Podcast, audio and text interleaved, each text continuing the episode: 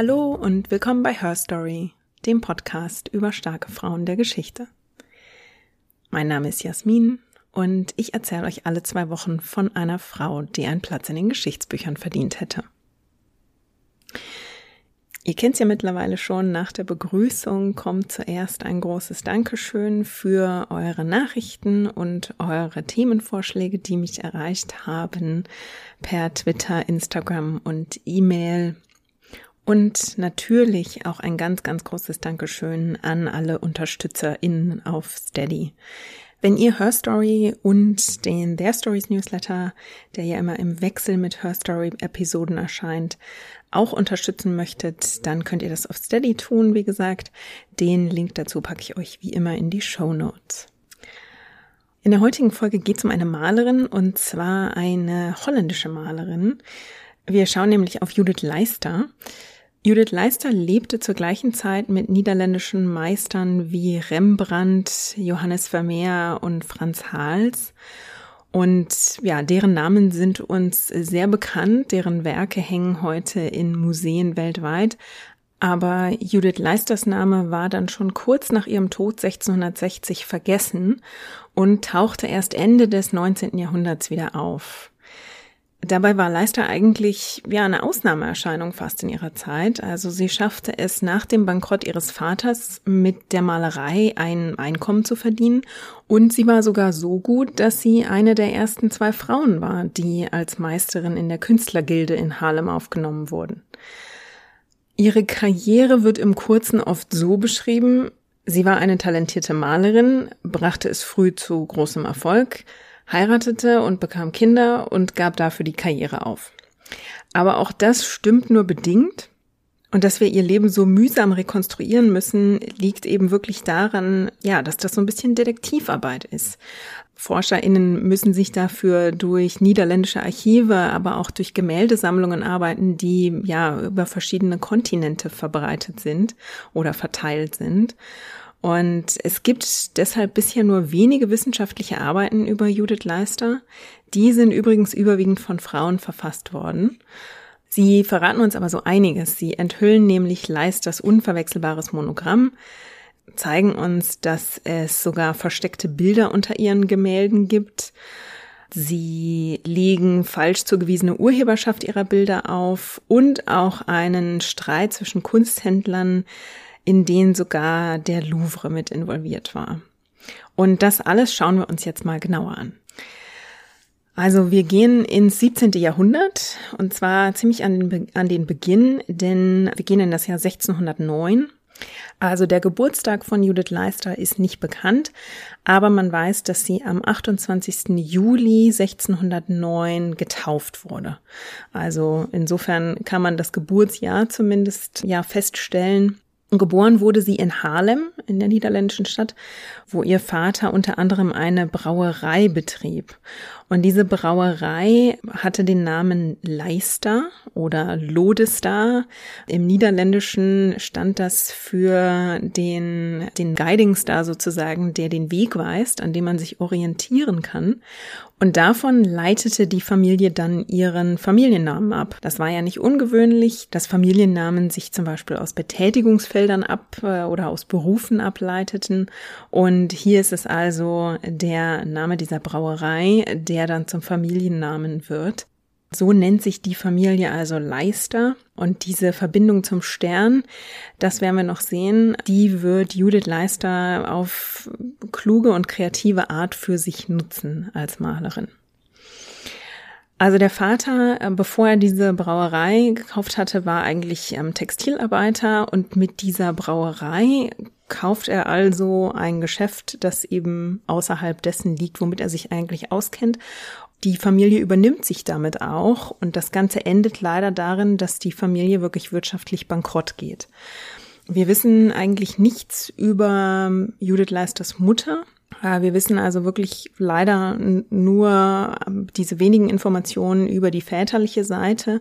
Und die Folge dieser, dieses Bankrotts ist, dass Judith Leister dann quasi auch schnell in ein Arbeitsverhältnis geschickt wird, noch relativ jung.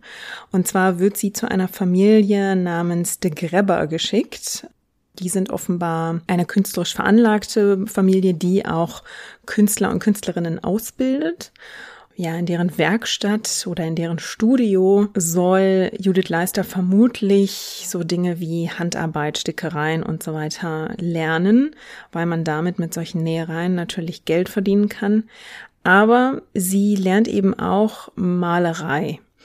Und also die Vermutung ist, dass sie das bei der Familie de Grebber und bei dem dortigen Maler Peter de Grebber getan hat. Ganz hundertprozentig ist das nicht, weil ich habe es ja vorhin schon gesagt, ähm, es geht hier wirklich um Detektivarbeit. Also die ForscherInnen, die sich damit beschäftigt haben, die finden Hinweise darauf, dass sie in dieser Familie eine Zeit lang ja eben Zeit verbracht hat und dort eventuell ausgebildet wurde. Aber dass man das mit hundertprozentiger ja, Sicherheit sagen kann, dem ist leider nicht so. Mittlerweile ist es aber bei KunsthistorikerInnen relativ akzeptiert, dass das wohl das Haus ist sozusagen, in dem sie ja ihre Grundlagenausbildung bekommen hat. Da stellte sich sehr schnell heraus, dass Judith Leister wirklich großes Talent hatte. Also sie wird zusammen, das ist einer dieser wenigen Archivschnipsel, in, mit denen man ja ihre Karriere rekonstruieren kann. Sie wird zusammen mit Peter de Grebber, mit diesem Malermeister, genannt äh, im Jahr 1628 in so einer Art Werbeschrift für die Stadt Harlem. Und dort wird sie eben als ja sehr talentierte junge Malerin genannt, die schon einen beeindruckenden, einen beeindruckenden Blick auf die Kunst habe. Und zu dieser Zeit wäre sie in etwa 19 gewesen. Nochmal 20 Jahre später gibt es dann eine ähnliche Werbeschrift von einem Autor namens Theodore Schrevel. Er bezeichnet sie als eine der sehr, sehr erfahrenen Frauen im Feld der Malerei, die in ihrer Zeit sehr bekannt sind, die auch sich wirklich mit Männern messen können. Das ist ja wirklich ein ausgesprochenes Lob, dass sie da auch in ihrer Zeit erfährt. Und er nennt sie ganz konkret und sagt, unter diesen Frauen gibt es eine, die ganz besonders hervorsticht, nämlich Judith Leister. Und er nennt sie den True Leading Star in Art, also macht da quasi auch noch ein kleines Wortspiel mit ihrem Nachnamen, dem Leister oder Lodestar, also eben diesem wegweisenden Stern. Er zeichnet sogar in das Dokument, in dem er schreibt, noch so ein kleines Sternchen zu ihrem Namen. Also ja, der Wortwitz ist da quasi perfekt. Ich packe euch in die Shownotes auch einen Link, auf dem ihr ja die Bilder, über die ich heute spreche, auch sehen könnt, wenn ihr gerne wirklich detailliert studieren möchtet, worüber ich da in Teilen gleich spreche, dann würde ich euch sehr empfehlen, euch die Bilder anzuschauen. Denn was malt Judith Leister eigentlich? Von den Bildern, die heute noch von ihr existieren, es sind so um die 35. Also es ist kein wahnsinnig großes Oeuvre. Aber die Bilder, die noch existieren, die gelten überwiegend als Genre-Malereien. Da werden also Menschen in ihrer Umgebung gezeigt. Recht häufig hat sie Kinder gemalt. Sie hat aber auch Szenen äh, zum Beispiel in einer Taverne gemalt. Ähm, es gibt Selbstbildnisse von ihr. Es gibt allerdings auch Stillleben von ihr. Aber wenn man sie auf ein Genre festlegen sollte, beziehungsweise wenn man sagen sollte, wo sie besonders hervorsticht, dann sind das diese Genregemälde. Bevor wir da tiefer einsteigen, noch ein kurzer Exkurs beziehungsweise ein paar Worte in welcher Zeit wir uns da überhaupt befinden. Also ich habe ja gesagt 17. Jahrhundert und zwar Beginn des 17. Jahrhundert und das ist im Prinzip die Zeit, in der die Niederlande wirklich eine unheimliche wirtschaftliche und kulturelle Blütezeit erleben. Also das wird auch häufiger goldenes Zeitalter genannt oder wurde in der Vergangenheit. Diese Bezeichnung ist mittlerweile umstritten, denn die gilt als unsensibel, weil auf der einen Seite, also stimmt natürlich, die Niederlande werden in dieser Zeit zu einer Handelsmacht, also genauer gesagt zu einer See- und Handelsmacht. Und das passiert auf dem Rücken von, ja, Sklavenhandel. Wenn man da also nur von einem goldenen Zeitalter spricht, dann umfasst das vielleicht eine wirtschaftliche Blüte und einen wirtschaftlichen Aufstieg, der aber ganz klar auf dem Rücken von Sklavinnen und Sklaven und dem Handel, dem Menschenhandel und der Ausbeutung von Arbeitskraft passiert ist. Und deswegen versucht man also heute von dieser Bezeichnung goldenes Zeitalter abzurücken. Was in dieser Zeit im Land passiert, ist natürlich durch diesen Handel gibt es einen ja, wirtschaftlichen Aufschwung und es kommen wahnsinnig viele Leute zu Geld. Damit geht auch eine ja kulturelle Blüte einher, die einmalig ist in dieser Zeit, also gerade in der in der Malerei. Es gibt zu dieser Zeit nach Schätzungen ungefähr 700 Maler, die jährlich ja zehntausende Gemälde fertigstellen. Die produzieren also so eine riesige Menge an Gemälden, dass wenn wir heute irgendwo auf der Welt in ein bekanntes Kunstmuseum gehen, dann gibt's da auch immer niederländische Meister, absichtlich nicht gegendert, die dort an den Wänden hängen. Und ja, eben erst allmählich werden auch die Meisterinnen dieser Zeit entdeckt. Denn es ist eben tatsächlich so, ähm, dass gerade weil es damals so viele, so viele KünstlerInnen in den Niederlanden gab, dass sich da tatsächlich auch, ähm, ja, mehrere Frauen durchgesetzt haben, die dann allerdings, wie so oft in der Geschichte, ja, wieder vergessen vergessen oder ignoriert wurden und deren Namen dann äh, verschütt gingen, genauso wie leider zum Teil auch ihre Gemälde. Und diese KünstlerInnen, die organisierten sich in Gilden, in denen sie sich zusammenschlossen.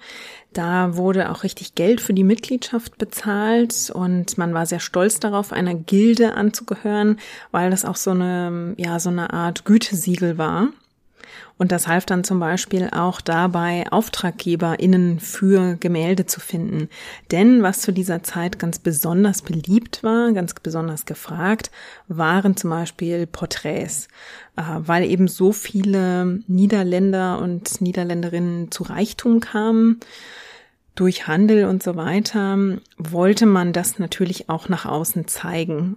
Und damals war eine Form, diesen, diesen Stolz auf den Status, den man errungen hatte, auszudrücken, war eben, sich ein Gemälde anfertigen zu lassen.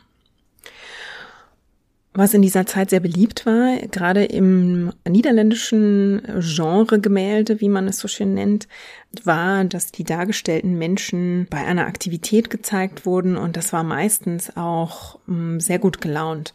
Und das sieht man bei Judith Leisters Gemälden zum Beispiel auch. Also sie malt mehrmals Kinder mit Katzen auf dem Arm und sie malt kleinere Gruppen. Meistens sind das Gruppen von drei Personen, die man zum Beispiel in einer Taverne oder in einem Raum sieht, rauchend und trinkend was eigentlich auch interessant ist, weil die Niederlande waren zu dieser Zeit zwar religiös tolerant, aber es gab einen recht strikten Blick auf so sündiges Verhalten wie Rauchen, Trinken und auch Tanzen. Und es ist also spannend, dass sie gerade solche Szenen malt, in denen die Leute sich also diesen Lastern sozusagen hingeben. Eines ihrer bekanntesten Gemälde ist tatsächlich ein Selbstbildnis. Und zwar hat sie das 1630 gemalt und das ist wirklich, ja, wirklich sehr interessant, sich das genauer anzuschauen. Also ich kann euch nochmal raten, der Link, den ich in die Shownotes gepackt habe, da werdet ihr dieses Bild auch finden. Klickt da gerne drauf, schaut euch das genauer an und dann vielleicht hört euch den Podcast später nochmal an, spult auf die Stelle, damit ihr da so ein bisschen die, ja, die verschiedenen Bereiche im Gemälde euch genauer anschauen könnt. Das ist wirklich lohnenswert. Und zwar ist das also ein Selbstbildnis, bei dem sie uns zugewandt ist, also dem Betrachter zugewandt ist. Sie sitzt auf einem Stuhl, sie hat lässig ihren rechten Ellbogen auf ähm, der Stuhlrückenlehne abgelegt. Sie dreht sich zum Betrachter, lächelt so ein bisschen, der Mund ist leicht offen. Sie sieht sehr, ja, sehr einladend aus. Sie hat einen Pinsel in ihrer rechten Hand, also dieser rechte Arm, der abgestützt ist der hält, ähm, da hält sie in der Hand einen Pinsel. In der linken Hand hat sie ihre Palette, ein Stoffstück, mit dem sie also Korrekturen machen kann. Und sie hält wirklich einen ganzen Strauß an Pinseln. Und neben ihr steht ein Bild, an dem sie gerade arbeitet. Und das zeigt einen jungen Mann, der fröhlich eine Geige spielt. Also das heißt, ja, da passiert relativ viel in diesem Selbstbildnis. Und das ist wirklich sehr spannend, also sich anzuschauen, zum Beispiel, was sie trägt. Also auf den ersten Blick denkt man, Nanu, die sitzt da in ihrer Sonntagskleidung. So kann die doch nie und nimmer gemalt haben. Das wäre super unpraktisch gewesen. Und zwar hat sie ein wirklich sehr, sehr schönes Kleid an. Das sieht fast korsettartig aus, der obere Teil. Der ist sehr körperbetont. Schwarzes, ja, wie gesagt, beinahe korsettartiges Oberteil. Man sieht so ein bisschen den Rock, der sich da anschließt, der sehr ausladend zu sein scheint. Also man sieht da, wie der wirklich Falten schlägt und sich so ein bisschen auf dem Stuhl bauscht, auf dem sie sitzt. Sie hat, das kennen wir ja von holländischen Gemälden, so einen sehr ausladenden Kragen. Und der ist nicht nur wahnsinnig ausladend, sondern hat auch noch ganz feine Spitze mit dran. Also feine weiße Spitze an den, an den Enden rund um diesen kompletten Kragen herum. Dann hat sie außerdem sehr feine, ja, durchsichtige Spitze an ihren Ärmeln des Kleides und sie hat auch so eine Art Spitzenhäubchen auf. Das ist auch transparent, wirklich total feiner, edler Stoff. Und da denkt man sich ja wirklich, also wir würden ja jetzt nicht unser schönstes Cocktailkleid oder unsere Abendrobe anziehen, um dann ein Selbstbildnis zu malen. Also warum hat sie das gemacht? Sie hat es gemalt, um im Prinzip so richtig zur Schau zu stellen, ja, was ihre Fähigkeiten, was ihre Kenntnisse sind.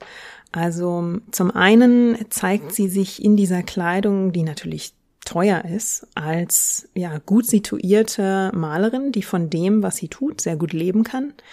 Also sie bringt einen gewissen Status zum Ausdruck.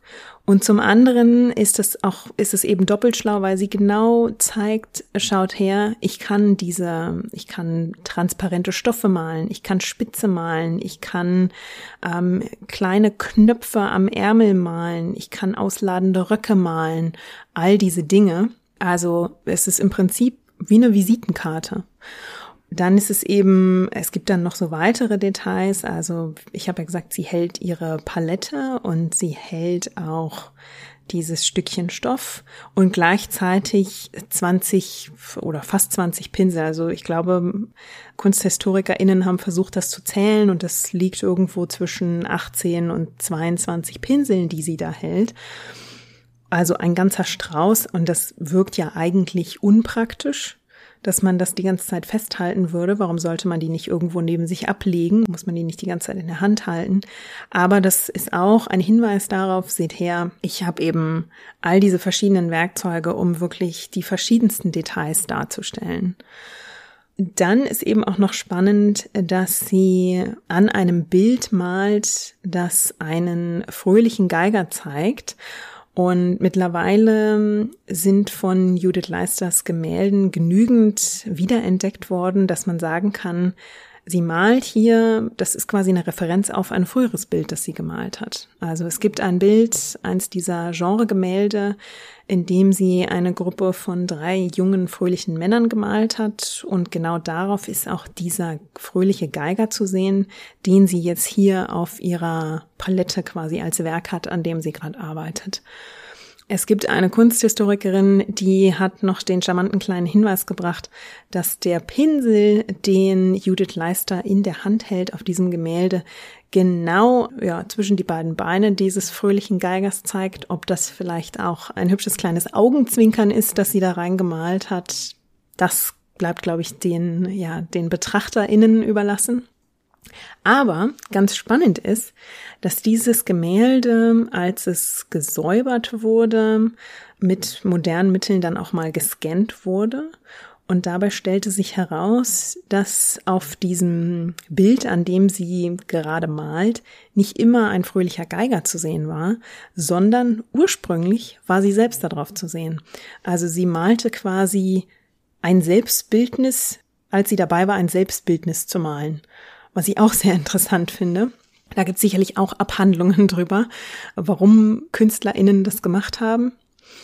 Sie hat sich dann aber ja ganz offensichtlich dagegen entschieden und hat das eben verändert und sich auf ein eigenes Werk von früher bezogen, wahrscheinlich, um auch nochmal darauf hinzuweisen, seht her, ich bin auch, ja, ich bin etabliert. Ich habe schon eine Geschichte als Malerin. Also das sind wirklich, wie ich finde, wahnsinnig interessante Details, die man bei diesem Bild aufdecken und, und entdecken kann.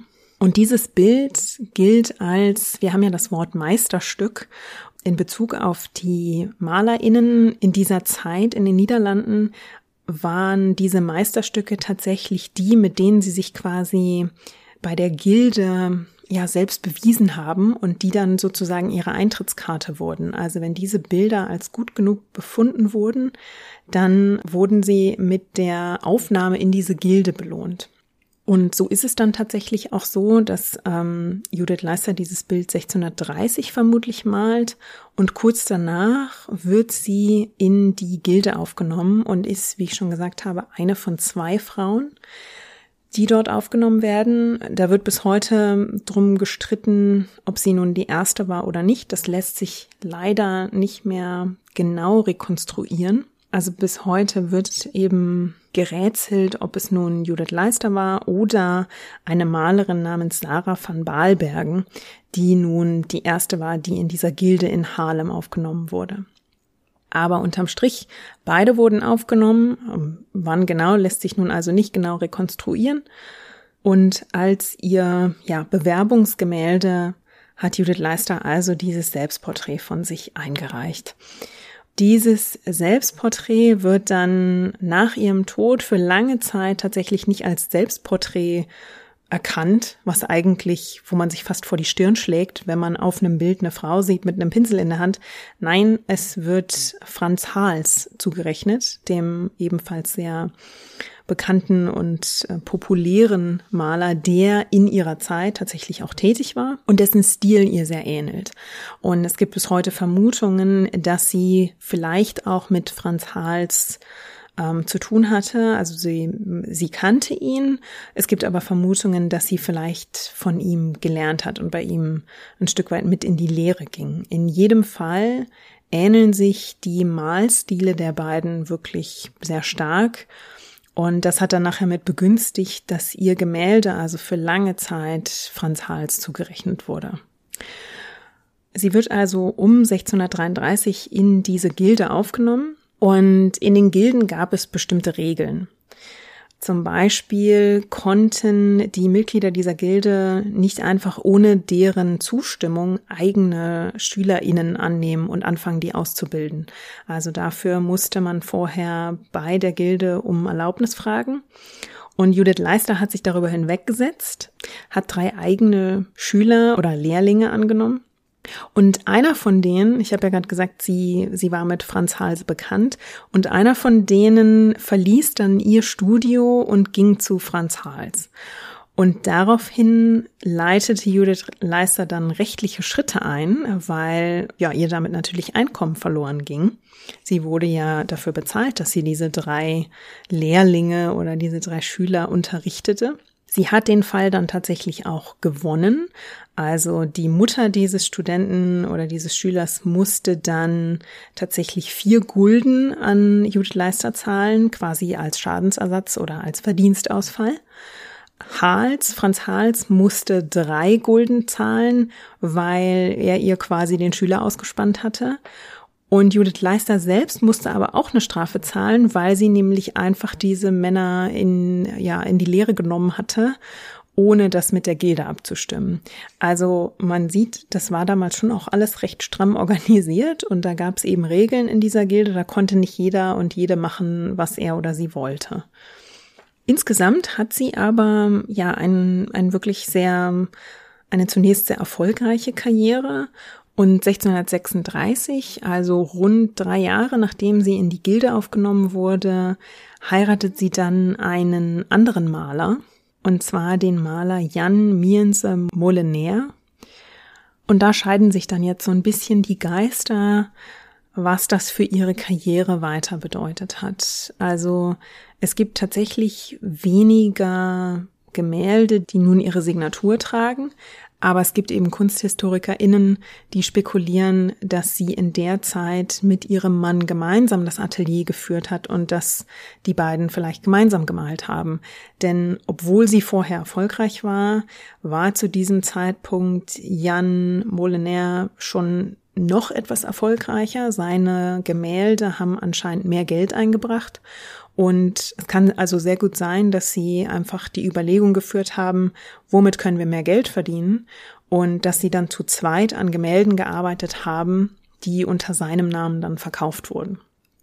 Es ist aber nicht so, dass sie komplett aufgehört hat zu malen. Das werden wir auch noch sehen. Sie hat tatsächlich noch einige Gemälde geschaffen in dieser Zeit. Ihr Schaffen wurde dann aber tatsächlich zunächst unterbrochen, denn das Paar zog relativ schnell nach der Hochzeit um, nämlich nach Amsterdam.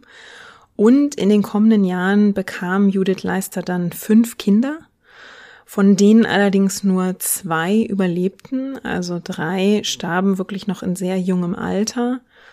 Und was dann oft ignoriert wird, wenn darüber geschrieben wird, dass sie über längere Zeit also nicht aktiv war und dass sie eben Kinder bekommen hat, ist aber der Teil, sie hat ja nicht nur Kinder bekommen, sondern sie hat Kinder verloren und entsprechend war sie nicht nur Mutter, sondern auch trauernde Frau, die schwere Verluste hinnehmen musste. Und das nicht nur einmal, sondern insgesamt dreimal, dass in dieser Zeit viele Dinge in den Hintergrund treten wird in solchen Lebensaufzählungen recht häufig noch ignoriert. Das ändert sich jetzt erst so langsam, dass auch KunsthistorikerInnen dafür so ein bisschen ein, ja, ein, ein Feingefühl bekommen, dass es hier nicht nur um einen, einen Punkt in der Biografie geht, sondern ja, dass hier eine Frau mit ähm, ganz einschneidenden Lebensereignissen fertig werden musste und die verarbeiten musste. Sie schafft es aber, diese Verluste ähm, so zu verarbeiten, dass sie mit ihrem Mann weiterhin tätig ist. Sie managt zum Beispiel das Finanzielle. Und dann findet sich auch tatsächlich aus dem Jahr 1643 ein Stillleben, nämlich ein Stillleben einer Tulpe, von dem KunsthistorikerInnen rekonstruieren konnten, dass diese Tulpe höchstwahrscheinlich nach einer echten, also gerade frisch geschnittenen Tulpe gemalt wurde, sprich im Frühjahr 1643. Eine Kunsthistorikerin geht sogar so weit, das Ganze auf März 1643 zu datieren. Und genau in dieser Zeit wurde auch Judith Leisters Tochter Helena geboren, die eines der beiden Kinder ist, die auch überleben diese Erzählung, einfach zu sagen, sie hat Kinder bekommen und dann aufgehört zu malen oder zu arbeiten, die stimmt also auch in diesem Fall nicht. Wenn diese Datierung denn korrekt ist, dann saß sie entweder noch hochschwanger oder sie malte dieses Gemälde mit einem gerade erst geborenen Baby, das sie versorgen musste. Die weiteren Lebensdaten von Judith Leister sind leider dann recht verschütt. Und wir sind im Prinzip bis jetzt auf die Erkenntnisse beschränkt, dass sie also ihr Mann das Studio geführt hat und dabei, wie erwähnt, auch das Finanzielle übernommen hat, dass sie natürlich sich auch um die Kinder gekümmert hat, um das Familienleben und dass sie vereinzelt aber noch Zeit gefunden hat, Gemälde herzustellen. Dann haben wir aber leider erst das Jahr 1660, nämlich ihr Todesjahr, als nächstes belegbares Datum in ihrem Leben. Sie ist relativ jung, also sie ist 50 Jahre alt, als sie 1660 stirbt. Und danach beginnt dann eigentlich auch dieser Prozess, der sie in die Obskurität stürzt für relativ lange Zeit, also für 200 Jahre. Denn ihr Mann kümmert sich jetzt nicht groß darum, für sie ja, ihren Namen auch nach ihrem Tod bekannt zu halten. Es gibt ja die Vermutung, dass sie an einigen seiner Gemälden mitgearbeitet hat.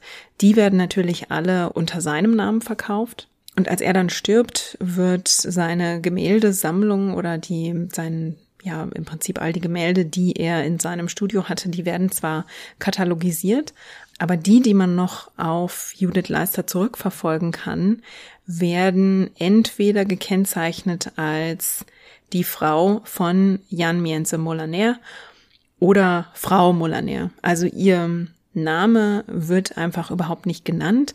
Und das ist im Prinzip der erste Schritt, dass sie ja in die Vergessenheit gerät.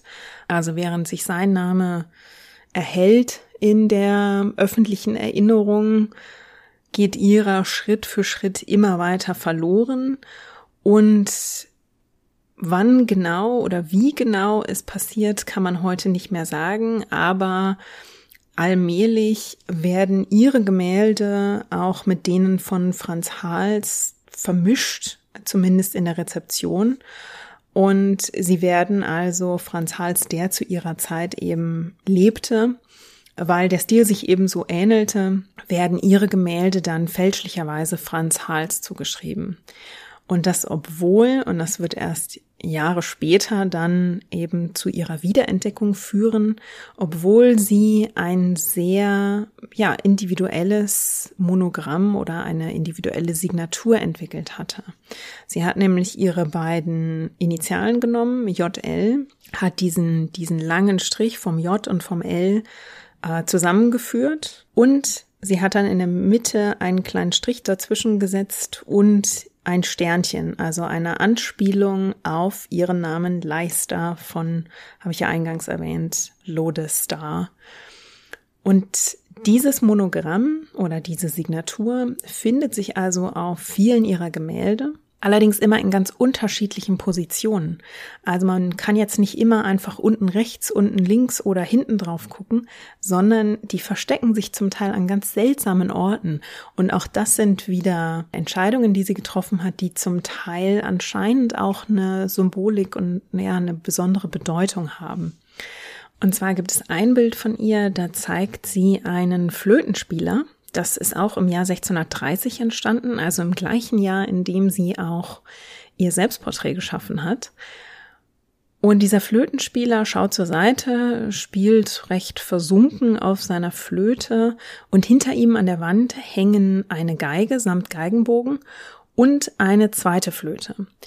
Und ihre Signatur findet sich auf dem Mundstück dieser zweiten Flöte, die da an der Wand hängt.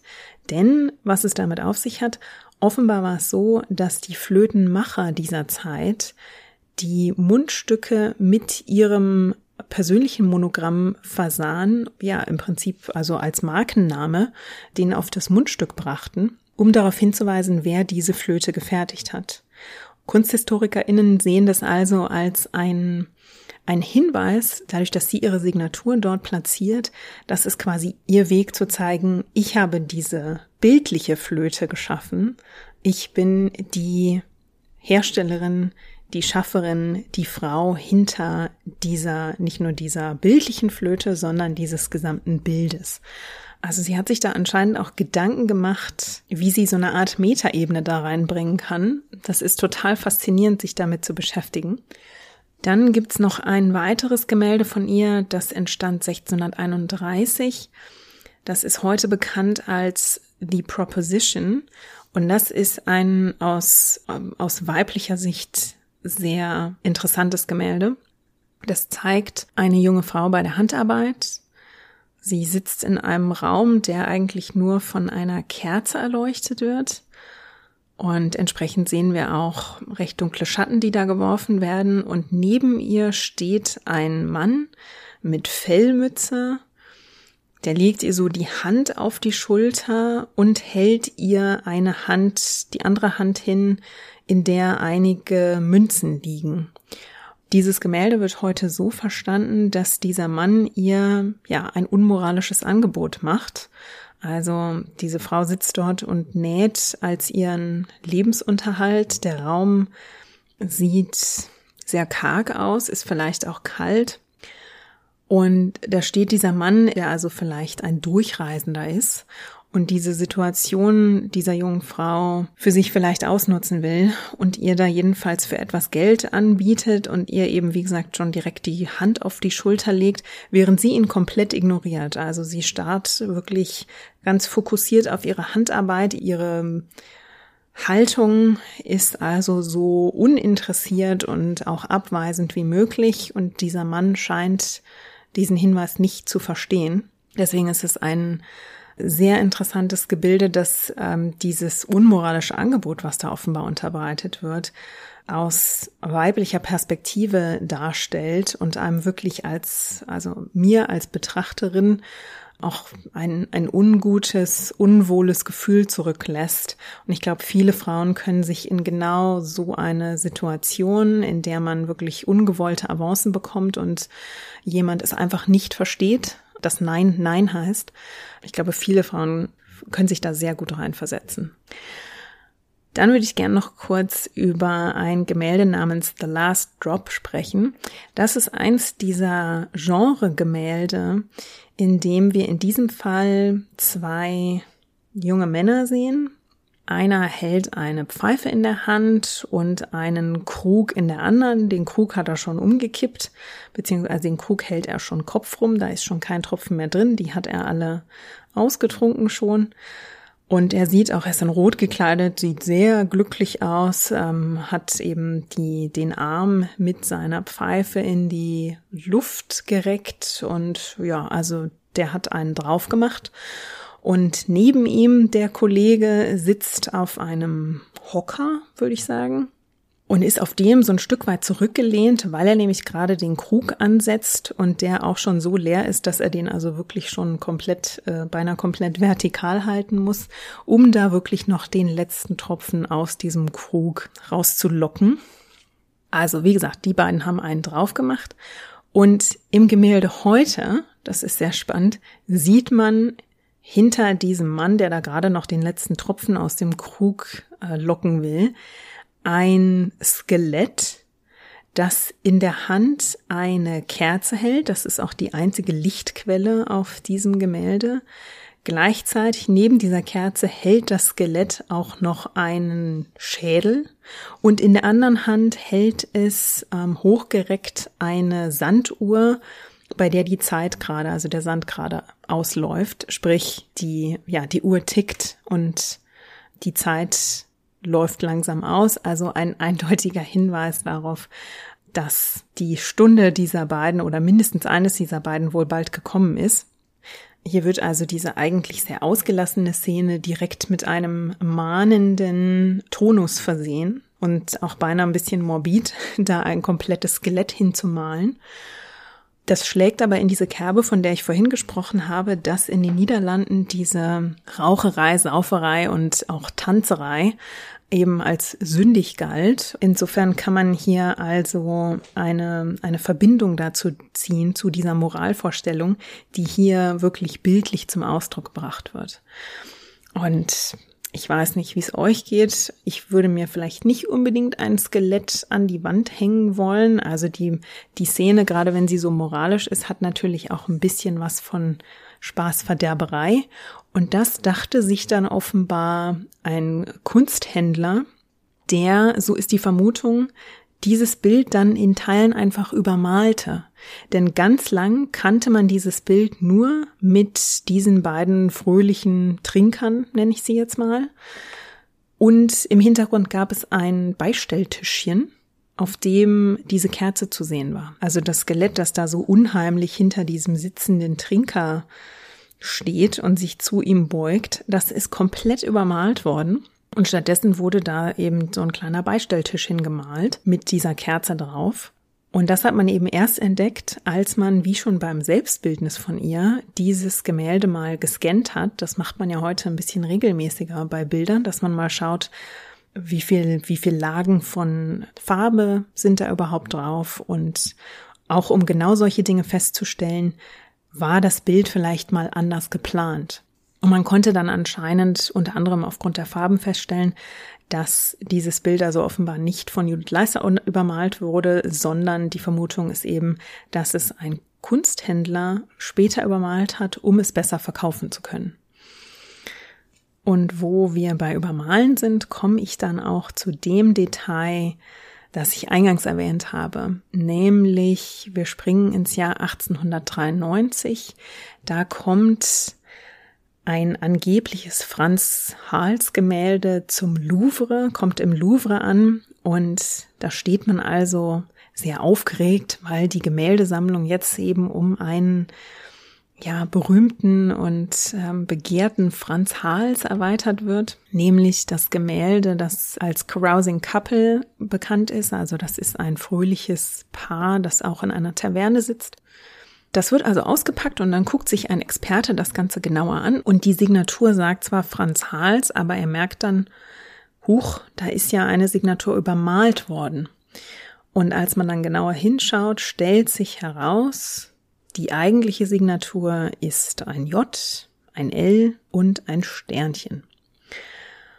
Und statt sich dann zu freuen, dass man hier ein tolles neues Gemälde gefunden hat, führt das Ganze nicht nur zu wahnsinnig großer Enttäuschung, sondern auch zu einem Skandal, weil sich der Louvre betrogen fühlt, weil ihm ein Franz Hals äh, Gemälde verkauft wurde zu einem leider nicht mehr überlieferten Preis, aber auf jeden Fall zu einem saftigen Preis. Und es kommt dann offenbar zu einer längeren gerichtlichen oder rechtlichen Auseinandersetzung, in deren Folge 25 Prozent des Kaufpreises zurückerstattet werden, weil das ist ja nur das Gemälde von einer Frau. Nachdem also dieser in Anführungsstrichen falsche Franz Hals enttarnt wurde, machte sich dann der Kunsthistoriker Cornelis Hofstede de Groot daran, Ende des 19. Jahrhunderts so viele dieser Gemälde wie möglich zusammenzutragen. Der hat da also quasi Pionierarbeit geleistet, um so eine Art, ja, um einen ersten Katalog zusammenzustellen und hat dann schon mal so ein halbes Dutzend Gemälde von Judith Leister also zusammentragen können und sie alle ihr zuschreiben können. Das war also ganz wichtige Grundlagenarbeit, die er da geleistet hat.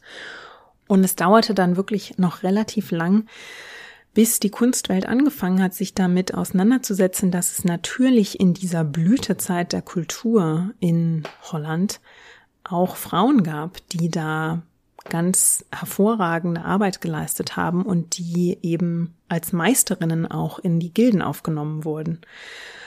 1927 promovierte dann Juliana Harms an der Universität Frankfurt mit einer ersten Promotionsschrift über Judith Leister. Dann gab es wieder jahrzehntelang relativ wenig Bewegung dazu. Und in den 70ern oder seit den 70ern forscht die Kunsthistorikerin Frima Fox Hofrichter zu Judith Leister und hat da tatsächlich auch noch einiges zu ihrer Biografie zusammentragen können, vor allem aber zu den Werken, die Judith Leister geschaffen hat. Es dauerte dann allerdings bis 2009 zum 400. Geburtstag von Judith Leister, bis die National Gallery of Art in Washington DC dann zusammen mit dem Franz Hals Museum in Harlem eine Ausstellung zu Judith Leister auf die Beine stellte und wirklich ihr allein das Forum gab. Und interessanterweise ist das Reichsmuseum oder das Rijksmuseum, das niederländische, das ja wahnsinnig viele dieser niederländischen Meister hat, ist erst dieses Jahr im Lockdown im März 2021 an den Punkt gekommen, an dem sie entschieden haben, sie hängen jetzt erstmals auch drei Gemälde von drei verschiedenen Frauen in ihre ja, Hall of Fame, beziehungsweise die Gallery of Honor heißt die. Also zum ersten Mal in der 200-jährigen Geschichte dieses Museums werden da jetzt in dieser Gallery of Honor nicht nur Männer ausgestellt und geehrt, sondern da hängen jetzt drei Gemälde. Eines von Judith Leister, eines von Gesina Terborch und eines von Rachel Ruisch.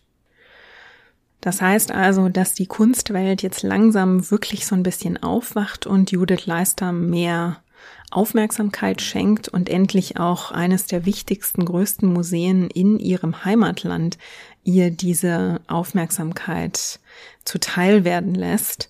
Und man kann also nur hoffen, dass es so weitergeht und wir bald noch mehr von ihr sehen und vielleicht werden ja auch neue Gemälde von ihr entdeckt.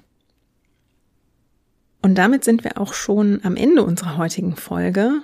Heute gab es, wie ihr gemerkt habt, nicht ganz so viele biografische Daten, einfach weil die Lage bei Judith Leister leider so dünn ist. Aber ich hoffe, ich konnte euch ein bisschen neugierig machen auf ihre Gemälde. Ich hoffe, ihr schaut euch die an und ja, geht ein bisschen auf Entdeckungsreise mit Judith Leister. Und dann natürlich auch gern mit den vielen tollen anderen Künstlerinnen, die da draußen so warten, die wir vielleicht noch nicht entdeckt haben.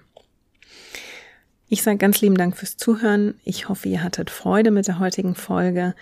Wenn ihr Gedanken oder Anregungen habt, Themenvorschläge, die könnt ihr natürlich wie immer per Mail schicken an feedback at herstorypod.de oder ihr meldet euch auf Twitter oder Instagram. Dort findet ihr mich unter dem Handle at herstory-pod. Und wenn ihr Herstory unterstützen wollt, könnt ihr das per Steady tun und den Link dazu packe ich euch in die Show Notes. Damit danke ich euch also fürs Zuhören heute. Wir hören uns dann wieder in zwei Wochen mit einer neuen spannenden Biografie. Und bis dahin, wie immer, lasst es euch gut gehen.